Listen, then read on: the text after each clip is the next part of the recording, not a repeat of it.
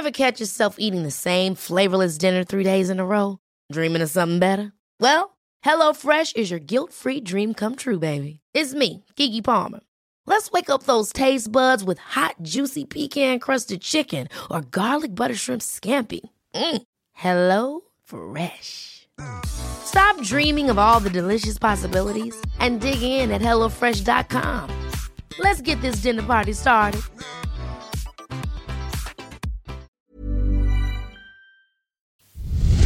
Flashback sur Séance Radio. Le cinématographe permet de projeter les images sur un écran. Toute l'actu des grands classiques du cinéma. Bientôt, les films vont être sonorisés. Flashback avec Antoine Cyr et Antoine Julien. Je ne sais pas si vous vous rendez compte de l'aspect grandiose du mélange. Our first full-length motion picture feature in color opens a whole new world of thrill. Flashback sur Séance Radio. Ça, c'est le cinéma. Bonjour à tous et bienvenue dans Flashback, votre nouvelle émission mensuelle consacrée à l'actualité du cinéma classique. Chaque premier lundi du mois avec Antoine Cyr. Bonjour Antoine. Bonjour Antoine. Nous évoquons les rétrospectives, les nombreuses ressorties, les versions restaurées. Au menu de ce deuxième flashback, le Festival Lumière, bien sûr, mais aussi le cycle Élections à l'américaine à la Cinémathèque française, les sorties DVD et Blu-ray, ainsi que le documentaire Fleuve de Bertrand Tavernier consacré au cinéma français. Notre invité aujourd'hui est le journaliste Lawrence Remila, co-rédacteur en chef du magazine Schnock, qui vient nous parler de Catherine Deneuve, la reine de ce festival Lumière. Nous débutons ce nouveau flashback avec le cycle Élections à l'américaine qui a débuté à la Cinémathèque française le 29 septembre et qui se poursuit jusqu'au 31 octobre. Alors la Cinémathèque profite bien sûr des prochaines élections présidentielles américaines pour nous proposer un retour sur les fictions électorales Made in USA, des classiques de Frank Capra aux récentes séries télé. Alors Antoine, vous parliez des, des films de, de, Capra. Ce qui est très étonnant, c'est que dans cette série, on, dans, cette, dans ce cycle, on a trois films de Frank Capra qui traitent le sujet de façon complètement différente.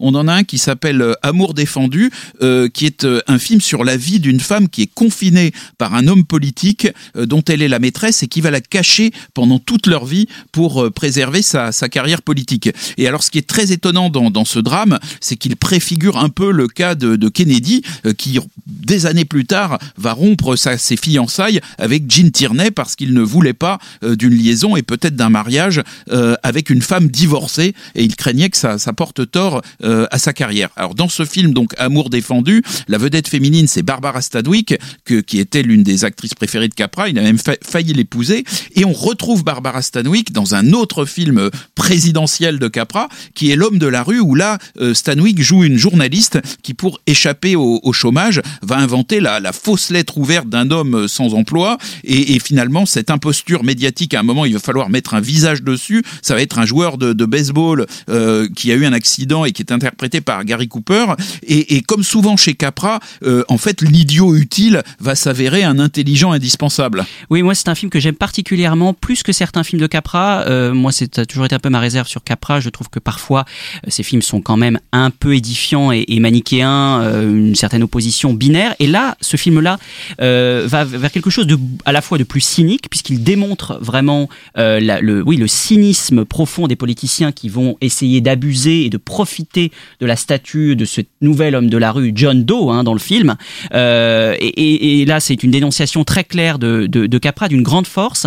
Et, d'un autre côté, il y a évidemment toujours chez lui cet idéalisme, l'homme de la rue, l'homme qui va lutter contre les injustices, qui va finalement parvenir à ses fins mais sans euh, euh, ni sans trémolo, ni sans naïveté. Je trouve que c'est pour ma part en tout cas, euh, le meilleur film de Capra. Alors il y a un très bon film de Capra aussi, qui est L'Enjeu, un film de 1948 avec Spencer Tracy, qui est aussi un film dans lequel il y a une certaine euh, absence de, de manichéisme, où euh, Spencer Tracy joue un homme d'affaires qui se, se, convertit à la politique et qui est manipulé par une femme euh, d'affaires, et, et lui-même va être d'une certaine manière sauvé par sa propre épouse, qui est interprétée par Katharine Hepburn, qui était évidemment sa, sa compagne dans, dans la vraie vie. Donc là on a un Spencer Tracy qui est plutôt un, novice euh, en politique.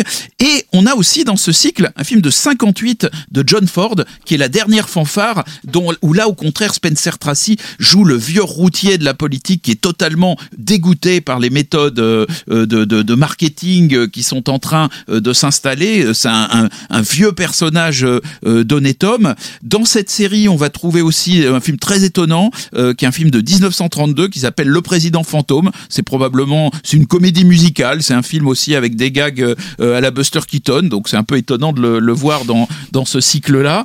Euh, Il y a un film extraordinaire qui est Un crime dans la tête de John Frankenheimer de, de 1962, euh, qui est un film à la fois sur la psychanalyse, le lavage de cerveau, et qui est un film dans lequel on voit à la fois des traces de, voilà de la guerre froide et, et, de la psychanalyse, avec un Sinatra tout à fait extraordinaire et qui montre, je trouve très bien l'évolution euh, du cinéma sur la politique, puisque ce, ce dont on a parlé jusqu'à présent, c'était euh, quelque chose de finalement assez positif. Et un crime dans la tête, c'est un film très paranoïaque, assez contestataire, c'est un film assez effrayant. Il faut rappeler oui. le pitch, hein, Sinatra euh, qui, qui, qui, est, qui est utilisé malgré lui pour, pour assassiner le président américain. Euh, c'est un film euh, tout à fait dans, dans cette époque des années 60 euh, de plus en plus contestataire. Oui, et qui renvoie dos à dos euh, d'ailleurs les communistes et les anticommunistes. Et puis alors il y a ce film extraordinaire, euh, The Candidate, dont, dont, dont j'adore le titre français. Ouais, pour une fois, Mackay, pour une ouais. fois, je préfère Ouais, le titre ouais, français aussi, au titre américain. Euh, Voter Mackay parce que c'est vraiment le, le leitmotiv du film avec euh, cet euh, extraordinaire Redford en, en jeune candidat qui débarque euh, en politique presque par hasard et qui va être pris en main par les marchands de lessive de la politique de façon extraordinaire, avec le personnage aussi de son père qui est joué par Melvin Douglas, qui était un grand acteur de, de l'âge d'or d'Hollywood, qui à la fin du film lui dit You are a politician euh, son. Euh, c'est un film extraordinaire sur le et un film visionnaire. Pour moi, c'est un peu visionnaire. pour moi c'est un peu à la politique ce que Network est à la télévision. Oui. C'est-à-dire que c'est un, un film du début des années 70 euh, qui annonce euh, la, la grande société du spectacle, le grand Barnum euh, médiatique, euh, médiatico-politique qui va euh, éclore dans les années 90, 2000 et jusqu'à aujourd'hui. Finalement, Network et, et, et Voté Mackay sont un peu les, les, les deux films précurseurs de cette euh, tendance. Voté Mackay, c'est aussi, euh, et c'est tout à fait dans son époque, le portrait d'un idéaliste, et c'est pas du tout un hasard que Redford, acteur engagé à cette époque, l'ait joué, qui se heurte aux compromissions de la politique. Et c'est vraiment une époque de remise en cause des institutions. C'est peut-être euh, une des périodes les plus passionnantes du, du cinéma américain. Et puis, il y a, alors plus près de nous, euh, on va dire plus la, la- quelque chose de plus satirique et d'ironique, mais un film que j'aime beaucoup euh, de Barry Levinson, sorti en 1997, Des hommes d'influence. Walk the Dog, Formidable. des hommes d'influence avec Ouais. euh, De Niro et, et Dustin Hoffman, euh, dans lequel un producteur hollywoodien est appelé pour inventer une guerre fictive qui sauverait l'image d'un président pris dans un scandale de mœurs. Toute référence à Bill Clinton n'est évidemment pas fortuite. C'est un film très savoureux. Et puis, bien entendu, il y a le, le, le, perso- le film euh, Harvey Milk euh, de, Gus Van Sant, euh, qui est sur donc le, premier politicien ouvertement homosexuel à se présenter à une élection à San Francisco. D'ailleurs, voter McKay, c'est pas le président des États-Unis, c'est le gouverneur de Californie. Donc, c'est, on a un cycle spécial élection américaine, mais il faut savoir que tous les films ne sont pas sur la présidentielle. Certains sont sur des élections locales. Voilà, donc en tout cas un cycle de plus de 20 films à retrouver à la Cinémathèque jusqu'au 30 octobre. Euh, quelques annonces également, l'exposition phare à la Cinémathèque française qui commence le 5 octobre et qui se poursuit jusqu'au 29 janvier 2017 de Méliès à la 3D, la machine cinéma, qui s'annonce euh, exceptionnelle sur l'histoire de la technique et sur les métamorphoses successives de l'image animée de la fin du 19e siècle jusqu'à l'ère numérique. On pourra y découvrir projecteurs, caméras, matériel de studio et de laboratoire, archives, films rares qui seront dévoilés dans un parcours à la fois esthétique, euh, historique, ponctué de projections, de sons et de machines en fonctionnement ou en, ou en simulation. On en reparlera beaucoup plus longuement lors de notre prochain euh, flashback. À noter que le mercredi 5 octobre à 20h, euh, il y a une rencontre avec Roman Polanski. À l'issue de la projection du locataire, Polanski viendra parler des défis techniques du tournage et surtout de l'utilisation de la Luma, puisqu'il est le premier à avoir utilisé cette grue dans un film. Et tout de suite, on parle des ressorties. Parmi les ressorties de ce mois d'octobre, citons un film euh, assez méconnu euh, qui ressort euh, dans les salles le 5 octobre. C'est l'histoire officielle de Luis Puenzo qui avait obtenu en 86 l'Oscar du meilleur film étranger et sa comédienne principale Norma Alejandro avait reçu le prix d'interprétation au Festival de Cannes. Le film se situe dans les derniers mois de la dictature en, en Argentine. Nous sommes à la fin de l'année 83. Une professeure d'histoire dans un lycée de Buenos Aires mène une vie tranquille jusqu'à ce qu'elle comprenne que sa fille, qui était soi-disant adoptée, est en réalité l'enfant d'une disparue du régime, emprisonnée et assassinée. Alors le film rappelle beaucoup Cria Cuervos, le film de, Carlos Saura. On est un peu dans la même veine, c'est-à-dire fouiller euh, dans l'intimité d'une famille euh, au moment où vraiment la dictature est en train d'agoniser. Euh, Puenzo scrute finement euh, la complicité de la société. Euh, C'est ça peut-être ce qui est de plus frappant. Une société qui ferme les yeux devant l'histoire officielle. Et il y a une scène très parlante dans le film. Euh, on, est vraiment du côté de cette famille pendant tout le film. C'est leur point de vue. Et pourtant, il y a une scène d'un goûter avec donc la, petite fille où des enfants font soudainement irruption avec des fausses armes. Et c'est vraiment une une scène très frappante puisque c'est la seule scène de brutalité du film et qui est une allusion, euh, je trouve, assez saisissante à ce qui était la réalité de, ce régime. Et puis il y a, sans la raconter, sans la dévoiler, mais il y a vraiment une fin euh, euh, assez bouleversante. C'est un film vraiment d'une très grande sensibilité, aussi sur la dislocation d'un couple, dislocation inévitable devant l'histoire. C'est un film qui mêle donc l'histoire intime et comme le titre du film, l'histoire officielle. Euh, c'est un film vraiment très très poignant et très, très juste qui ressort donc le 5 octobre. Dans les ressorties, il faut euh, évidemment mentionner euh, Indochine. Alors Indochine, c'est une vasque fresque de la fin de l'époque coloniale, signée Régis Varnier. C'est un film qui a été initialement assez maltraité par la critique, avant d'obtenir finalement cinq Césars, euh, dont un pour Catherine Deneuve, dont on parlera tout à l'heure, et l'Oscar du, meilleur film étranger. Donc c'est une histoire, il y, a un- il y a un triangle amoureux hein, entre Catherine Deneuve, euh, euh, Vincent Pérez, euh, qui était, donc on est en, le film date de 1993, donc il était à l'époque euh, l'exemple type euh, du, du jeune premier, et puis euh, Lindan Pham, euh, qui est donc euh, dans le film une princesse vietnamienne, qui est en même temps la fille euh, adoptive de euh, Catherine Deneuve. Et puis on voit aussi passer dans ce film euh, euh, Jean-Yann, Dominique Blanc. C'est vraiment une très grande entreprise ce film. C'est une très grande euh, fresque. C'est aussi un film qui solde un peu euh, l'héritage colonial euh, vietnamien euh, de la France. C'est un regard sur euh, notre histoire. Voilà, c'est un film euh, qui mérite euh, de, de ressortir euh, et qu'il faut voir en salle parce que c'est vraiment un film extrêmement spectaculaire. Et qui marque pour moi le sommet euh, de l'élégance de Catherine Deneuve, hein, qui est vraiment euh, une- une- d'une beauté, alors beauté c'est extraordinaire parce que c'est le moment où Catherine Deneuve est en train de passer de la jeune première à la maintenant elle est quand même déjà une une femme mûre,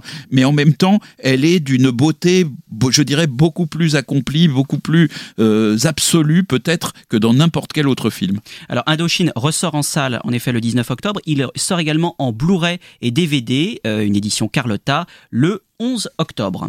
Et puis un mot quand même de, de Mouchette. Alors euh, euh, Mouchette, euh, c'est un des, des, des films de, de Robert Bresson qu'on peut euh, éventuellement juger euh, un peu déprimant. Je crois que c'est votre cas. Pour ne pas dire Antoine, plus, oui. pour, ne, pour ne pas dire plus.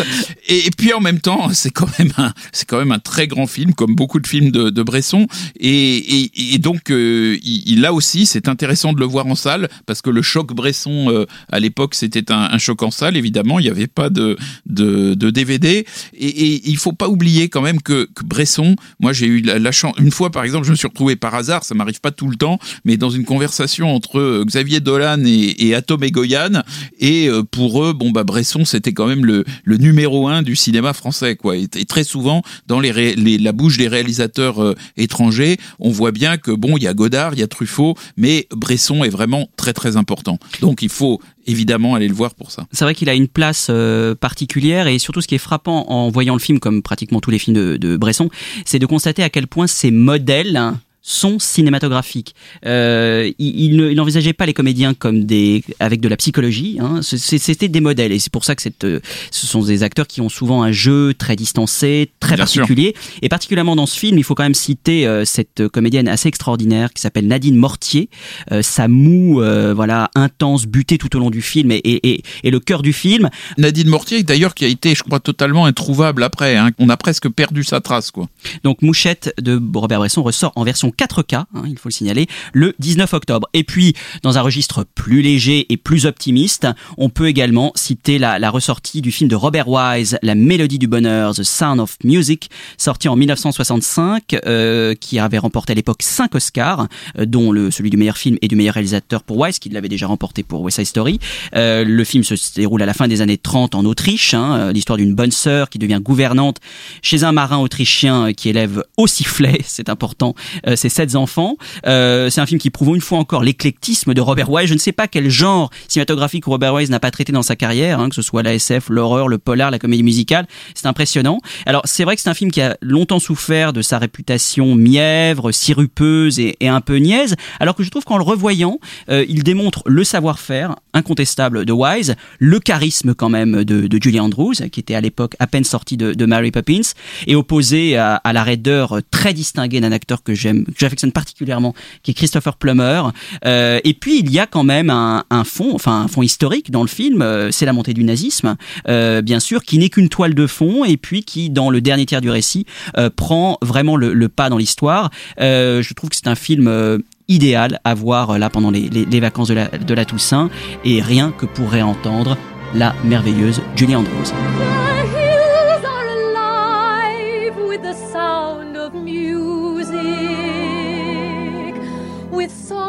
Have sung for a thousand years. The hills fill my heart with the sound of music. My heart wants to sing every song it hears. My heart wants to beat like the wings of the birds that rise from the lake to the trees. My heart wants to sigh like a chime that flies from a church on a breeze. To laugh like a brook when it trips and falls over stones on its way. To sing through the night like a lark who is learning to pray.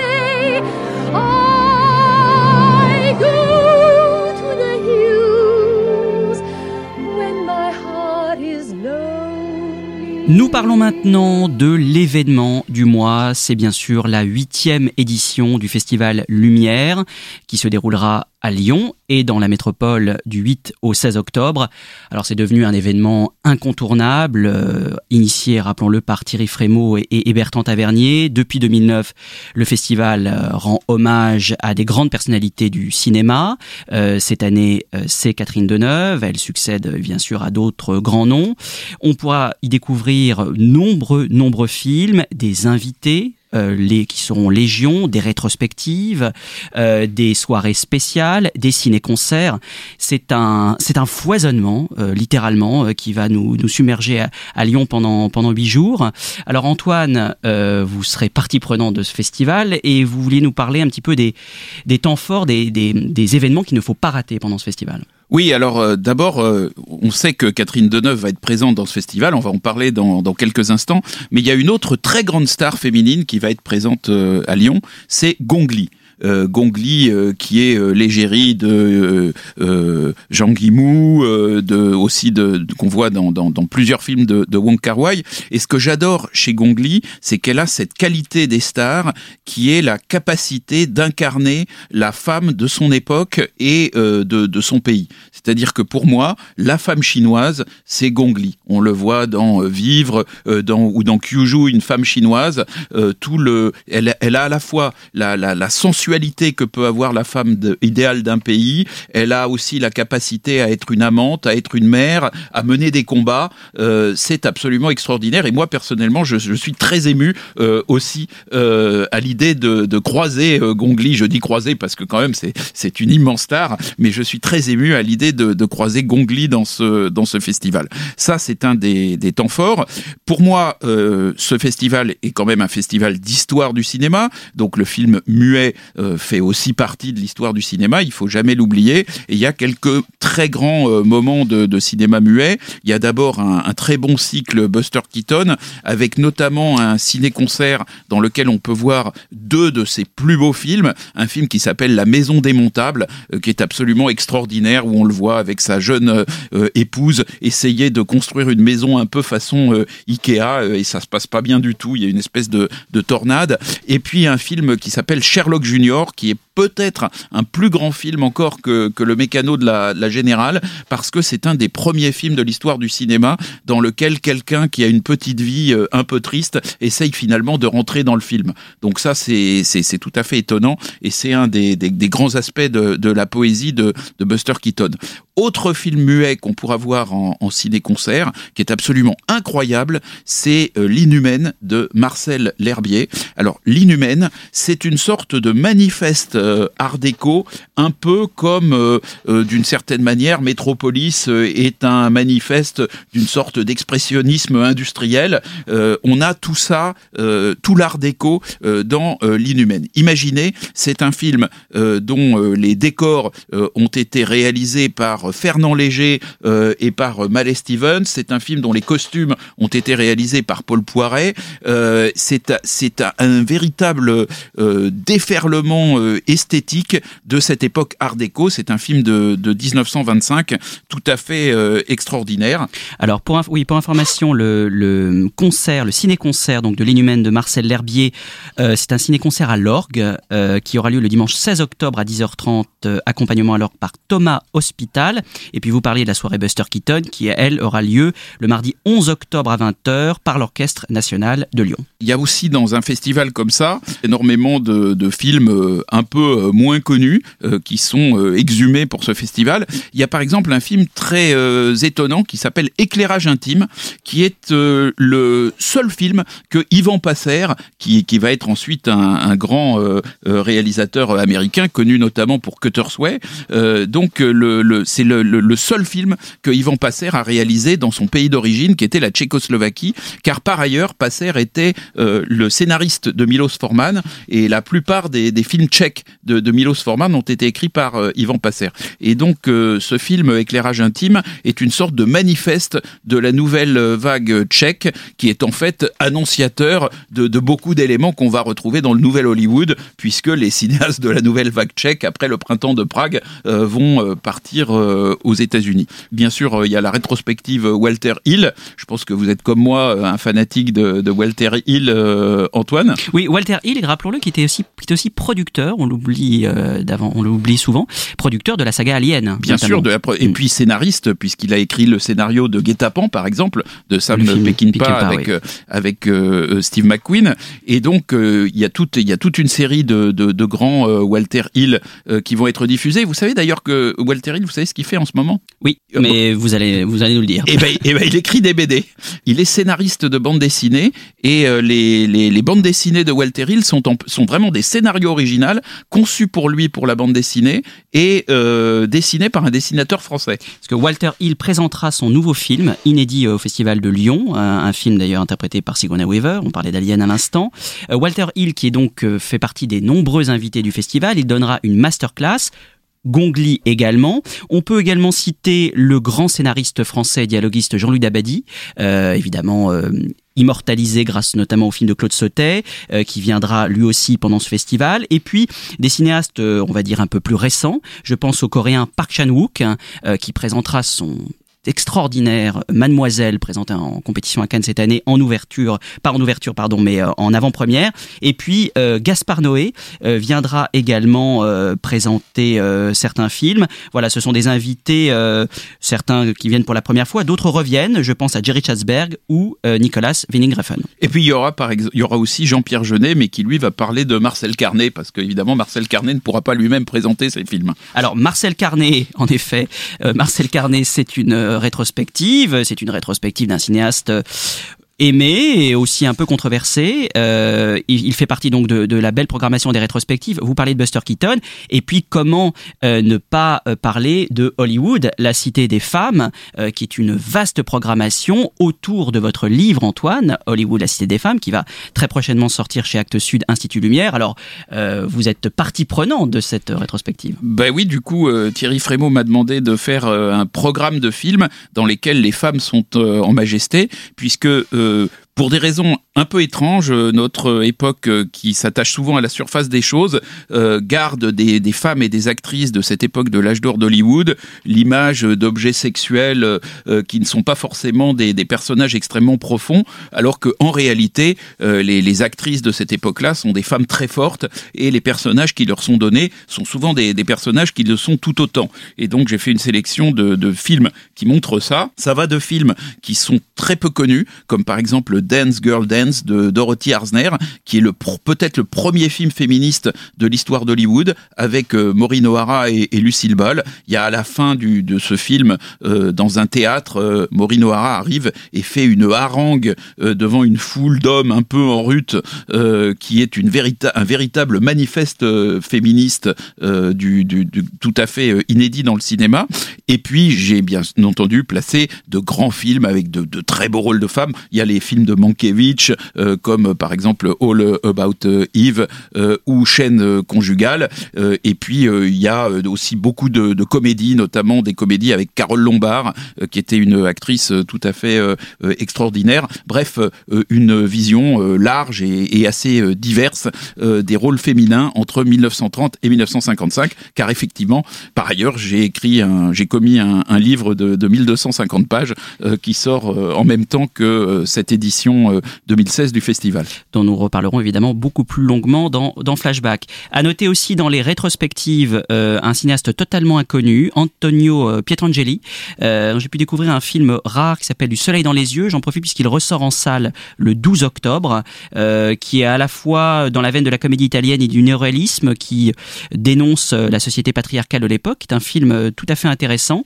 Et puis, c'est là où vraiment le Festival Lumière montre sa diversité, son éclectisme. Si vous voulez vous, vous marrer euh, un soir, au Festival Lumière, c'est possible puisqu'il y aura une nuit cinéma bande de potes euh, à la Halle Tony Garnier le samedi 15 octobre à 21h avec quelques classiques du genre, L'aventure c'est l'aventure de Lelouch, Les bronzés font du ski de Patrice Lecomte, Mes meilleurs copains de Jean-Marie Poiré, film devenu culte, et puis le, le plus récent, Very Bad Trip de Todd Phillips sans oublier euh, d'autres événements, notamment un marché euh, du cinéma classique qui aura lieu euh, sur quelques jours. C'est vraiment devenu le Cannes du classique, le Festival Lumière. C'est- vraiment devenu un événement considérable. C'est d'ailleurs le deuxième festival de cinéma en France par l'affluence. hein. Il faut se rendre compte qu'il y a plus de 100 000 places de cinéma qui sont vendues pendant le, le festival. C'est un festival qui joue totalement à guichet fermé. C'est aussi le festival, bon, la, la présence de Thierry Frémaux et de Bertrand Tavernier n'y est évidemment pas pour rien. C'est aussi l'un des festivals euh, qui attire le plus de vedettes. hein. Encore une fois, euh, Catherine Deneuve, Gongli, Walter Hill, Jean-Pierre Jeunet. euh, Enfin bon, on a quand même du, je, je dirais pas du lourd parce que c'est, c'est pas adapté aux, personnes dont, je parle. Mais enfin, on a quand même une, une, participation d'un niveau tout à fait incroyable. Et bien maintenant, justement, nous parlons de la reine de ce Festival Lumière, Catherine Deneuve, avec notre invité Lawrence Remila. Vous êtes toujours dans Flashback, votre rendez-vous autour de l'actualité du cinéma classique, où nous parlons maintenant de Catherine Deneuve, prix Lumière 2016, avec notre invité Lawrence Remila, co-rédacteur en chef du magazine Schnock, qui consacre sa une à l'actrice d'Indochine. Lawrence Remila, bonjour. Bonjour Antoine, bonjour Antoine. Bonjour. Merci d'être avec nous. Alors, en quelques mots, qu'est-ce que Schnock? Qu'est-ce que Schnock? Eh ben, euh, Catherine Deneuve déjà, c'est-à-dire euh, quelqu'un qui est là depuis un petit moment. Euh, je pense qu'elle elle travaille depuis plus de 50 ans, qui travaille toujours, qui choisit toujours ses rôles avec attention, sérieux et, de temps en temps quelque chose d'un peu, même complètement inattendu. Donc, quelqu'un qui ne faiblit pas, qui euh, reste fidèle à sa ligne, euh, qui, a- qui a une œuvre qui mérite attention et qui ne se révèle pas d'un seul coup. On ne comprend pas exactement qui est cette personne. On peut toujours y retourner. C'est toujours euh, à double détente. Donc, euh, ce sont des personnalités très riches qui ne se dévoilent pas d'un coup. Voilà, Catherine Deneuve et Schnock. Alors là, vous nous avez euh, donné la ligne éditoriale de Schnock, euh, mais il faut quand même dire ce qu'est Schnock. Donc Ah. Schnock. Alors attendez. Alors moi, je vais vous dire ce que Voilà. ce que c'est vu de vu de mon côté, parce que euh, il y a trois ans à peu près. Hein, c'est euh, ça existe depuis quoi? Trois ans, quatre ans? Cinq ans. Cinq ans. Cinq ans Cinq. Allez, bah, le, Le temps passe le vite. temps passe vite. Oui. Donc il y a cinq ans, on a vu arriver euh, dans les kiosques euh, une espèce d'ovni. C'est un, c'est un magazine, mais plutôt euh, format bouquin. Et, et en fait, ce magazine parle de tas de choses que les gens, par exemple de ma génération, mais aussi les gens un petit peu plus jeunes, adorent euh, et dont on ne leur a pas parlé depuis longtemps et, avec des histoires qu'on ne leur a pas racontées depuis longtemps. Alors pour vous do- donner l'exemple, le premier euh, schnock, c'était Jean-Pierre Mariel qui était en couverture. Donc d'un seul coup, euh, voir ce magazine avec Mariel en couverture dans les kiosques, évidemment, moi je me suis précipité goulûment dessus. J'ai vu toutes les histoires, les films, les répliques cultes de Mariel, Et puis ensuite, il y a eu Cavana, il y a eu Jean-Yann, euh, il y a eu Philippe Noiret. euh, enfin, il y a eu euh, à, peu près toutes les, icônes du- d'une époque. Et, donc, Schnock, c'est le magazine qui parle de ça. Quoi. Oui, qui parle de certaines personnes qui n'ont pas eu le traitement journalistique qu'ils méritaient. Jean-Pierre Mariel, je n'ai pas connaissance de 10 000 couvertures de magazines avec cet, euh, cet immense euh, acteur à la une. Donc nous, quand on a fait le premier numéro, on avait cette opportunité d'aller chez lui, de l'interviewer dans de bonnes conditions. Et tout de suite, on s'est dit, c'était une révélation pour nous aussi. On s'est dit, mais bien sûr, c'est ça, Schnock. C'est aller voir Monsieur Jean-Pierre Mariel, lui faire parler de choses qui n'ont pas été dites, écrites noir sur blanc, essayer de recueillir ces témoignages précieux et mettre en lumière les certains grands oubliés du, du, cinéma et pas que du cinéma, de, de, la vie civile aussi, mais de, voilà de partir à la recherche de personnes qui n'ont pas eu le traitement mérité. Alors euh, évidemment là cette fois-ci euh, c'est Catherine Deneuve qui est en couverture donc c'est quand même une espèce de, de, de, consécration. Donc Catherine Deneuve on va en parler euh, ensemble.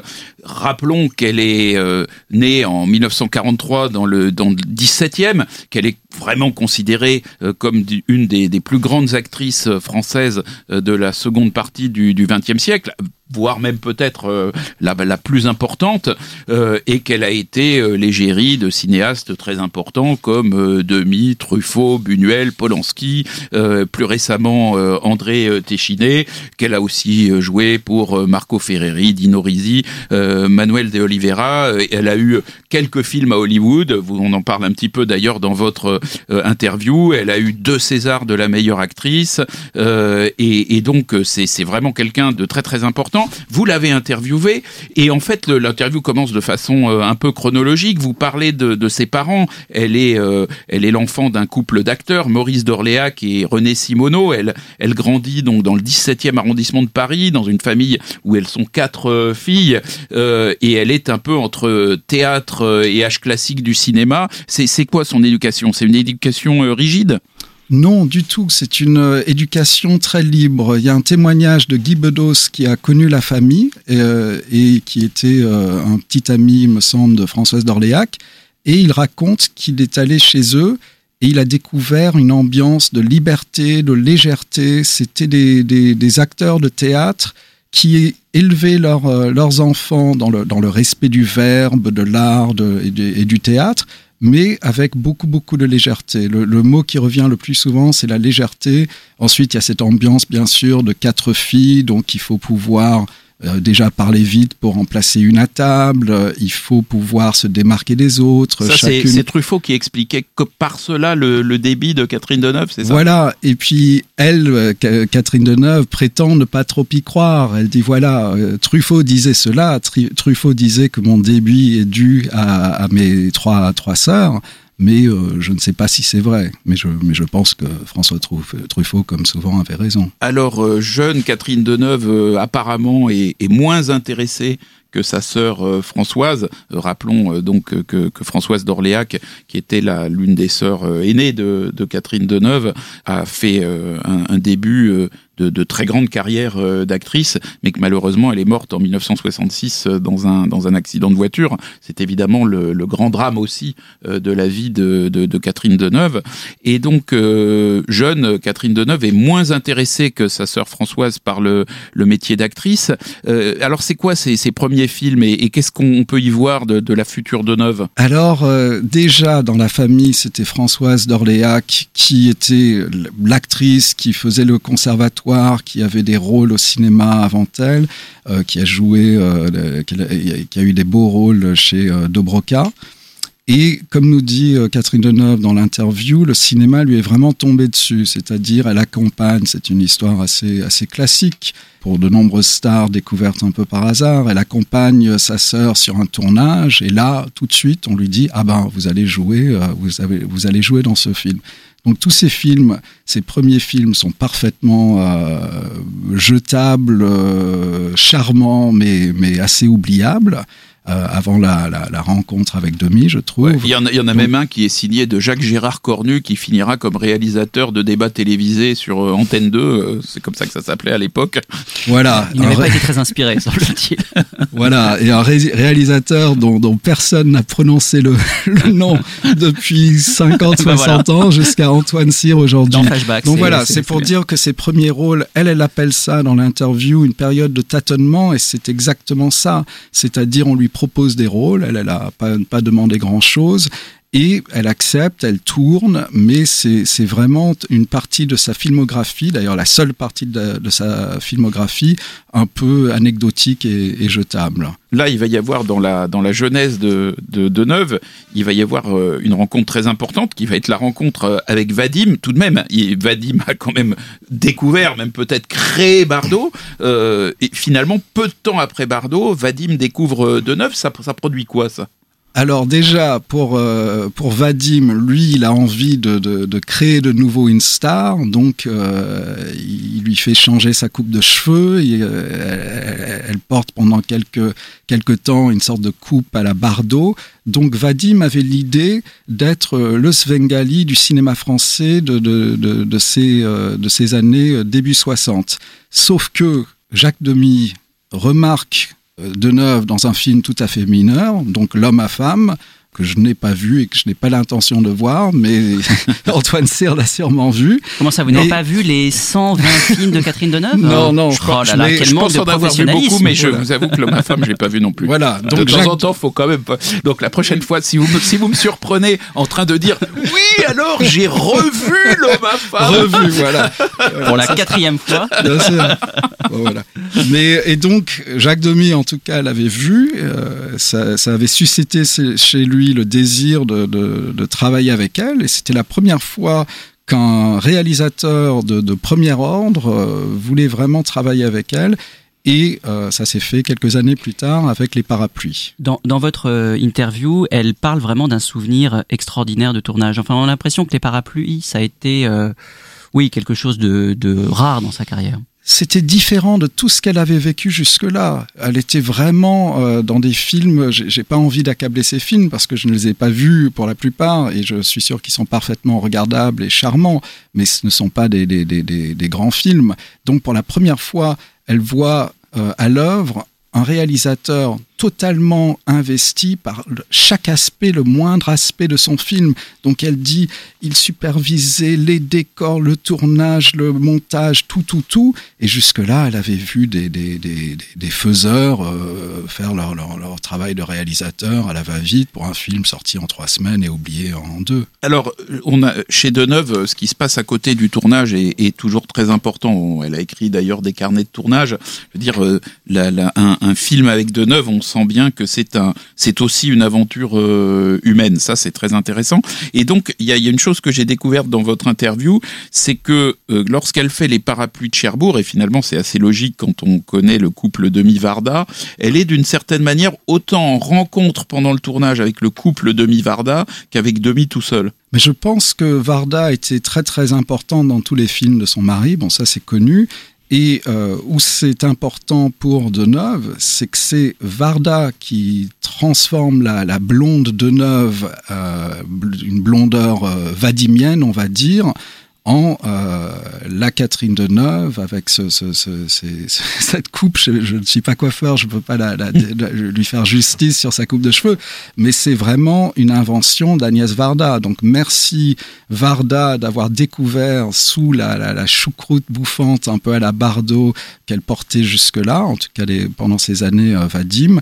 Merci à Varda d'avoir su faire ressortir par euh, des moyens capillaires Catherine Deneuve telle qu'on la connaît aujourd'hui. et de lui avoir permis finalement d'incarner la femme française parce que Deneuve a été une des femmes choisies pour être Marianne et, et c'est toujours moi je pense que euh, c'est ce que je vois ce que, ce que j'ai observé sur les stars américaines mais c'est ce qu'on observe aussi sur euh, sur Gongli dont on parlait à l'instant je pense qu'à un moment une star doit avoir ça, ça peut être Bardot ça peut être une icône euh, etc mais je trouve que la la, la vraie star euh, du, du, du cinéma la vraie star qui s'impose dans la durée sans rester simplement une image euh, d'un instant, c'est une personne qui a une capacité d'incarner euh, la femme de ses époques, de, de son pays, et, et ça, Deneuve est absolument inimitable là-dessus. Bien sûr, parce qu'une star, c'est quelqu'un qui incarne tout cela en dehors du plateau. C'est, euh, on, on voit, pour parler des États-Unis, on voit Catherine Hepburn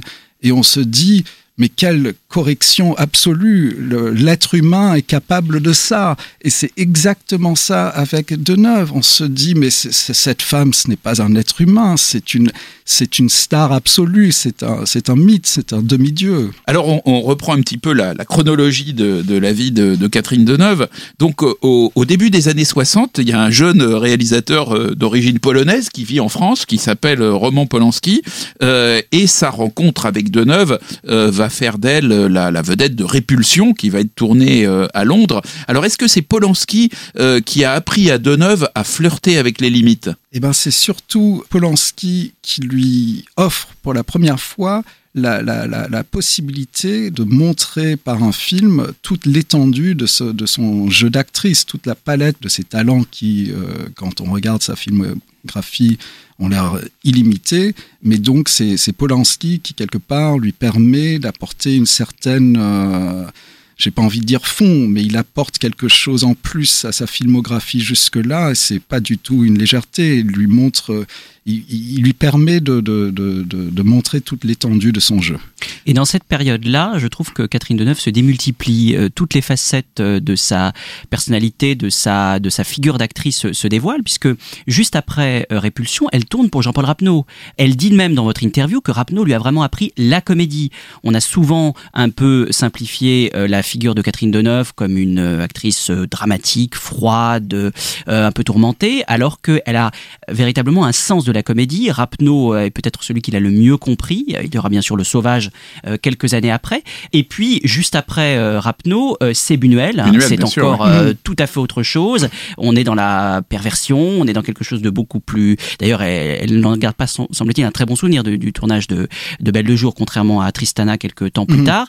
Voilà, de neuf en, en quelques films. euh, On a l'impression, oui, ben on a l'impression à cette période-là que ce sont les réalisateurs qui viennent la voir juste pour dire au monde regardez, elle est capable de faire ça.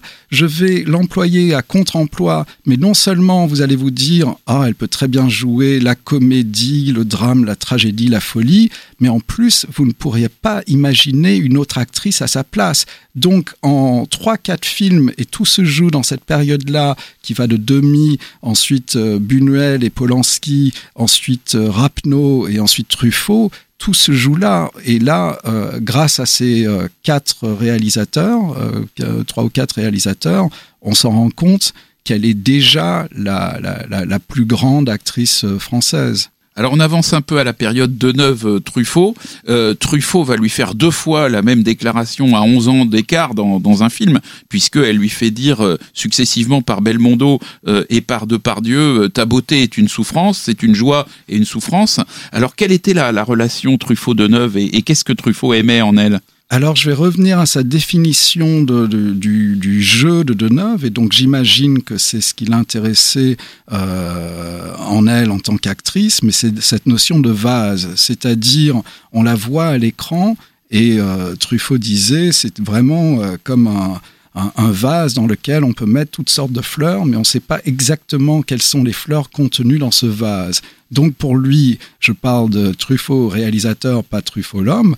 Euh, Catherine Deneuve était un vase, c'est-à-dire on ne peut pas tout décrypter euh, d'un seul, seul, visionnage d'un de ses rôles. Alors, à cette époque-là, euh, fin 60, début 70, elle tente euh, plus ou moins une carrière hollywoodienne dont elle ne garde pas un très bon souvenir, elle n'y revient pas trop. Mais il y a une grande rencontre manquée, bien sûr, c'est celle avec Alfred Hitchcock. Il y a eu un projet de film vraiment qui, qui a été développé sur la durée, qui a été repris ensuite dans les années 70 avec d'autres comédiens, un film d'espionnage qui devait s'appeler The Short Night, euh, que Deneuve finalement n'a pas tourné. Euh, Est-ce que c'est un regret cinéphile, ça, Deneuve euh, dirigé par Alfred Hitchcock? Bien sûr, Deneuve, dans un, même dans un mauvais Hitchcock. Et, Ça aurait été formidable. et ça aurait été formidable. Mm. Et d'ailleurs, elle, elle, elle, elle dit qu'elle rêve d'un rôle comme Marnie. Donc, euh, non, non, euh, c'était vraiment la rencontre ratée, pas par son fait, mais le, le, le projet ne s'est pas fait. Mm. Mais ce qui était drôle, c'est qu'elle, elle a dû émettre un doute sur le, le, le maître Hitchcock. Et tout de suite, Truffaut lui écrit cette lettre qu'elle a publiée par la suite en lui disant attention, euh, le vieux réalisateur Hitchcock, ça vaut quand même le coup parce que c'était une époque où les gens commençaient à se dire ah, il a perdu la main. Et Truffaut dit attention. Et même dans cette même lettre euh, très schnockesque, il lui dit euh, et Buñuel d'ailleurs est encore plus jeune qui a trois ans. Il fait dans son travail de réalisateur, c'était peut-être juste après la lettre où il mentionne Buñuel, mais il y a ces deux moments où Truffaut dit attention, les vieux réalisateurs, il faut pas les négliger. Alors on ne peut pas évoquer toute la carrière de Catherine Deneuve, c'est plus de 200 films. Précisons tout de même que sa longévité est exceptionnelle, plus de 50 ans de carrière, qu'elle tourne toujours autant. Votre interview est en effet plus axée sur les années 60, 70, hein, ou un petit peu 80 aussi. Elle tourne beaucoup, elle ne cesse de tourner avec la jeune génération, Ozon, Desplechin, Berco. Euh, vraiment à la différence d'un Delon par exemple, le cinéma continue de vivre et vit très pleinement avec elle. Écoutez, merci beaucoup euh, Laurence euh, Remila de nous avoir parlé euh, de Catherine Deneuve. Merci Je vous. renvoie tout le monde à cette interview à la fois iconoclaste et passionnante de cette grande dame du cinéma français, donc dans le numéro de Schnock, le 20e, hein, je crois. 20e, voilà. Alors, où est-ce qu'on peut le, le lire Dans les librairies, les marchands de journaux, partout, Partout en France, dans les, dans les relais H, euh, chez les kiosquiers, dans les librairies, euh, n'oublions pas nos amis libraires, donc euh, partout où les livres et la presse est vendue, donc euh, des lieux sacrés. Eh bien, précipitez-vous donc euh, pour lire cette interview et tout un dossier hein, aussi autour de, de Catherine Deneuve. Comme toujours. Donc, dans ce nouveau numéro de Schnock. Merci beaucoup, Laurence. Et nous parlons maintenant des sorties DVD. L'actualité des sorties DVD et Blu-ray a commencé par un film de Richard Fleischer, assez méconnu, euh, qui s'appelle Mr. Majestic, réalisé en 1972, euh, que Wildside euh, ressort donc dans une très belle édition Blu-ray DVD, accompagné d'un livret sur l'histoire du film. Dans ce film, donc, Charles Bronson campe un, cultivateur de pastèques qui se voit traqué par le bandit de la ville. Alors, le film est adapté d'Elmore Leonard, c'est important de le signaler, puisqu'Elmore Leonard est devenu, on va dire, très cool depuis que Tarantino euh, l'avait brillamment adapté dans, Jackie Brown. Euh, ce Mister Majestic, c'est une œuvre euh, sympathique et justement très très bien dialoguée. On sent vraiment la patte de Leonard dans, les dialogues. Et puis il y a un, arrière-plan social aussi qui est intéressant. Pour ma part, ça reste quand même une œuvre mineure, mais ce qui est vraiment important de, dire, c'est que le film marque un tournant dans la carrière de, de Charles Bronson, qui avant euh, le, début des années 70, était certes un acteur connu, voire même très connu, mais cantonné au, second rôle de luxe, hein, que ce soit Les Sept Mercenaires, La Grande Évasion ou Il était une fois dans l'Ouest. D'ailleurs, ce projet avait été initialement proposé à Steve McQueen, euh, qui l'avait, qui avait décliné, et tant mieux pour euh, Charles Bronson, puisque l'acteur dans ce film n'a jamais paru aussi humain et volubile. Il dit quand même plus de deux répliques, hein, largement. C'est, on a presque envie d'être, d'être, d'être en empathie avec lui. Il est moins taciturne, très éloigné finalement de ses futures prestations qui arriveront quelques années après dans Un justicier dans la ville, qui sont, on va le dire, euh, plus contestables. Oui, il va devenir une caricature de lui-même en quelque Voilà. sorte. Et donc, Voilà. euh, si vous, si, si on peut encore aimer Charles Bronson euh, à ce moment-là de sa carrière, il faut voir ce Mister Majestic. Autre sortie là d'un d'un chef-d'œuvre, euh, Little Big Man d'Arthur Penn, qui était ressorti en, en salle au- en juillet dernier, qui donc ressort dans un coffret ultra collector chez Carlotta, une édition formidable pour un film. euh, Bah vraiment, euh, ouais, c'est un film vraiment euh, essentiel. C'est, on peut dire que c'est un film emblématique du, du nouvel Hollywood. On est en pleine guerre de Vietnam au moment où ce film sort, euh, et Arthur Penn, qui vient déjà de, de triompher évidemment avec Bonnie and Clyde, euh, réalise donc ce, ce, ce film Little Big Man, dans lequel surgit un vieillard de 121 ans, euh, incarné par Dustin Hoffman. Et donc ce vieillard, on apprend qu'il a été jadis un, un enfant adopté par les Indiens et qu'il a connu euh, euh, plusieurs épopées et plusieurs personnages essentiels de, de l'histoire de l'Amérique et du mythe du western, mais notamment, évidemment, il a connu la, la sinistre épopée du général euh, Custer, massacré euh, par les Cheyennes euh, avec le 7e euh, régiment de, de cavalerie. Alors, c'est important, il faut se rendre compte qu'au moment où, où sort Little Big Man, le général Custer, on l'a vu jadis incarné, par exemple, par Errol Flynn et par Ronald Reagan euh, dans des, des films où il apparaissait plutôt comme une sorte de malchanceux sympathique euh, qui s'était fait euh, massacrer euh, par les, Indiens parce que sa hiérarchie avait pas tout à fait bien compris la, situation.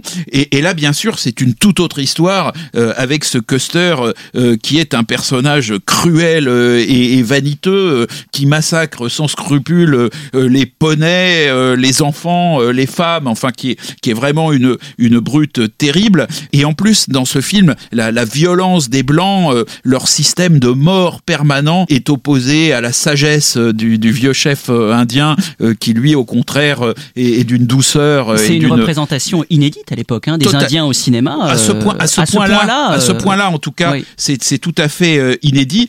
Et évidemment, ça incarne toute une époque où les réalisateurs du nouvel Hollywood, comme Arthur Penn, qui était vraiment en train de, de prendre la main, de, de prendre la tête sur le cinéma américain et donc d'une certaine manière quand même mondiale, étaient en train de mettre leur talent au service de, de la critique de l'Amérique, euh, au service d'une vision euh, euh, de, de, de conscience en quelque sorte euh, du monde dans, dans une période évidemment historique très particulière qui est celle de la guerre du Vietnam. Oui, c'est un western à la fois comique parce qu'il y a des, il y a des moments euh, d'anthologie, euh, notamment quand Dustin Hoffman joue une improbable gâchette de l'Ouest dans des séquences vraiment hilarantes. Aussi un western métaphysique, il y a vraiment une, portée là-dessus qui fourmille d'idées de mise en scène. Il y, a, à la fois un aspect intime et grandiose. C'est vraiment un des joyaux hein, du, grand cinéma américain des années 70. Et Carlotta a vraiment euh, euh, fait les choses bien puisqu'il sort vraiment un, très très beau coffret dans lequel on peut retrouver une préface de Philippe Rouillet, un documentaire euh, qui s'intitule Une épopée euh, picaresque qui revient sur les aventures donc de Jack Crabbe, un portrait d'Arthur Penn sur le tournage du film, et puis aussi un focus sur les, les, les, les multiples facettes de Dustin Hoffman euh, qui, euh, qui joue euh, pratiquement oui toutes les facettes possibles que, que peut pro- produire un comédien. C'est vraiment une, une très très belle édition donc le 19 octobre en Blu-ray et DVD.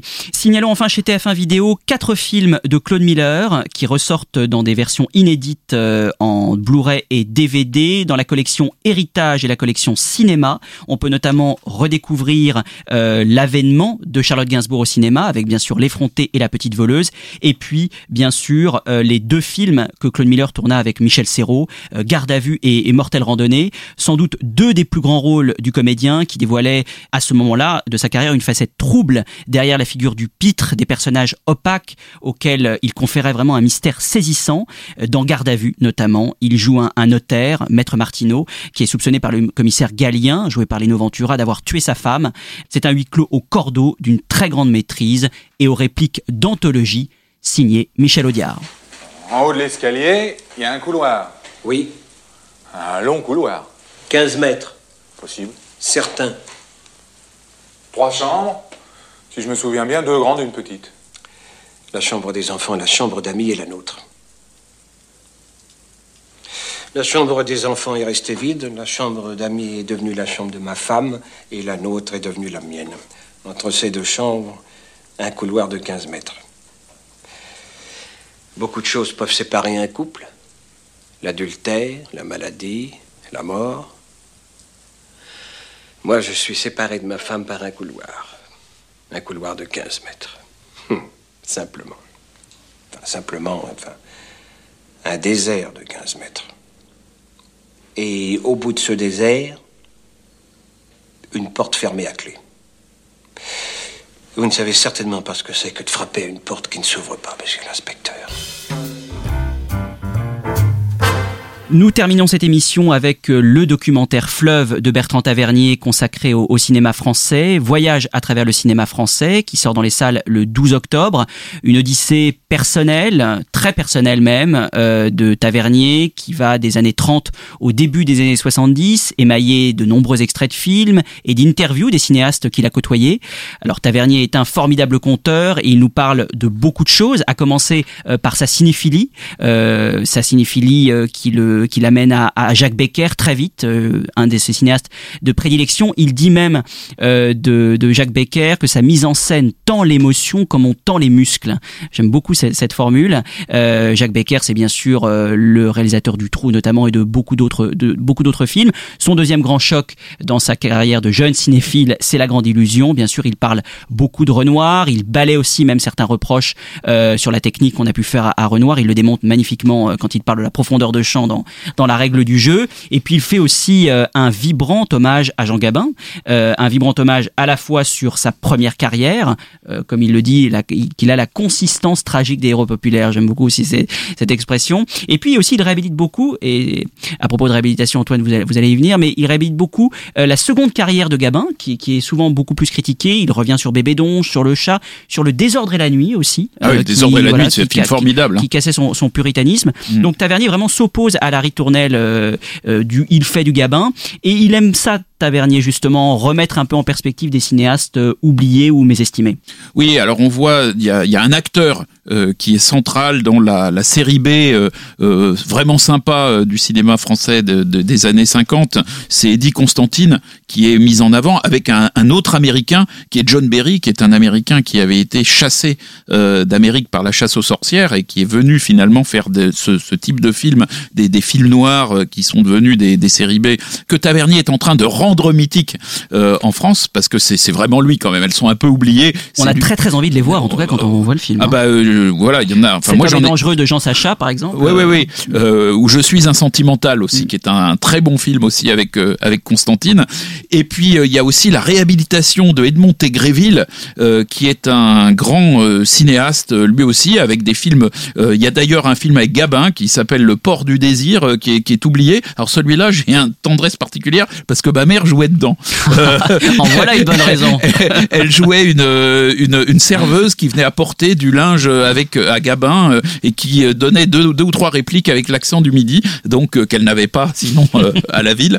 Donc pour moi c'est un voilà c'est Gréville et, et en fond si je dis ça c'est pas seulement pour donner ce petit détail autobiographique, c'est parce que ce film a un côté Madeleine de Proust, c'est-à-dire qu'il y a vraiment chez Tavernier l'envie de nous replonger dans ces sensations d'enfant, de, de jeune homme, euh, découvrant la vie à travers le cinéma. Tavernier, comme Scorsese, était un enfant euh, à la santé fragile, dont ses parents ne savaient pas tellement quoi faire parce qu'ils pouvaient pas lui faire faire de sport, ils pouvaient pas lui faire faire des grands voyages, etc.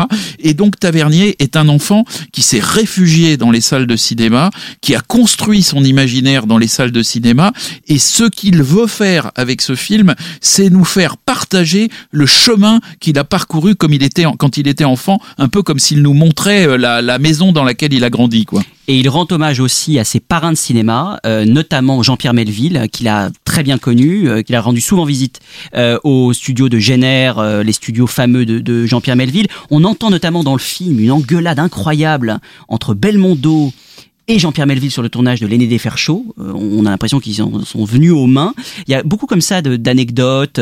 Et puis, euh, Tavernier parle évidemment de sa vie professionnelle, sa carrière d'attaché de presse pour euh, Georges de Borgard chez Rome Paris Film. Et puis enfin, euh, sa rencontre euh, déterminante presque avec Claude Sautet, avec lequel euh, il, il, a entre, il a entretenu une, une, collaboration très très forte. Et là aussi, ce documentaire est émaillé d'extraits. Notamment, on y découvre une imitation des gueulantes légendaires de Sautet par Piccoli euh, sous l'œil hilar euh, de Claude Sautet. Enfin voilà, il y a, plein comme ça.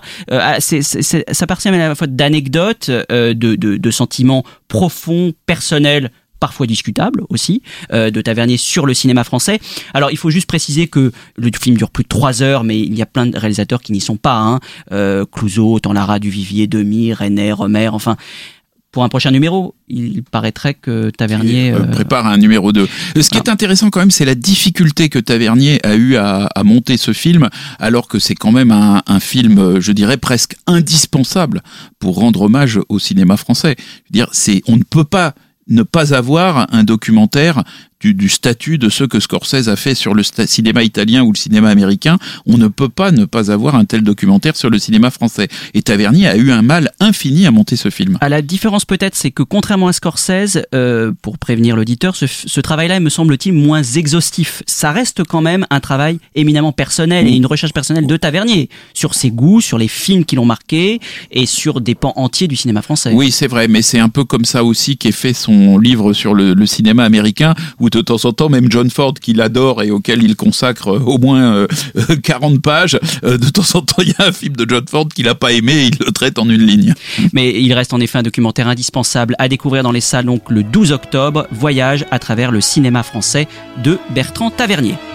Gabin a été indissociable de Renoir, de Duvivier, de Prévert, qui à l'époque ont imposé des personnages qui n'étaient pas courants. Vraiment, j'ai l'impression de voir un autre type de cinéma. Je sens qu'il y a quelque chose d'extraordinairement français.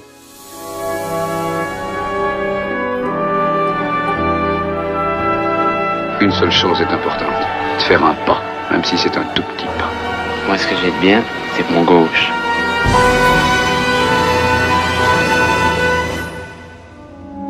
Des cinéastes qui croient que le cinéma peut faire bouger un peu les choses, qui croient, comme me le disait Renoir, qu'il faut faire un film en se disant on va arriver à faire changer le cours de l'histoire et en même temps, il faut avoir l'humilité de penser que si on touche deux personnes, on aura réussi quelque chose d'extraordinaire.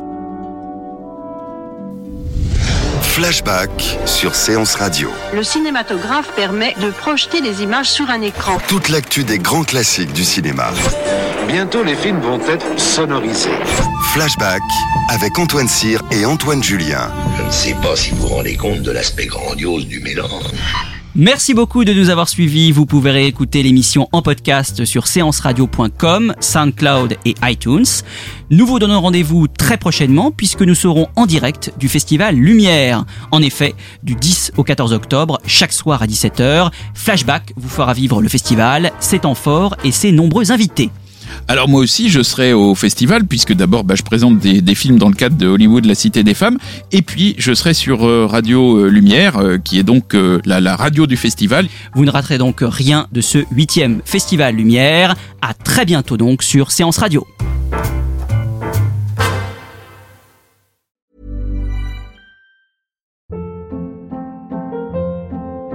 Hold up. What was that? Boring. No flavor. That was as bad as those leftovers you ate all week. Kiki Palmer here, and it's time to say hello to something fresh and guilt-free. Hello Fresh. Jazz up dinner with pecan-crusted chicken or garlic butter shrimp scampi. Now that's music to my mouth. Hello Fresh. Let's get this dinner party started. Discover all the delicious possibilities at hellofresh.com.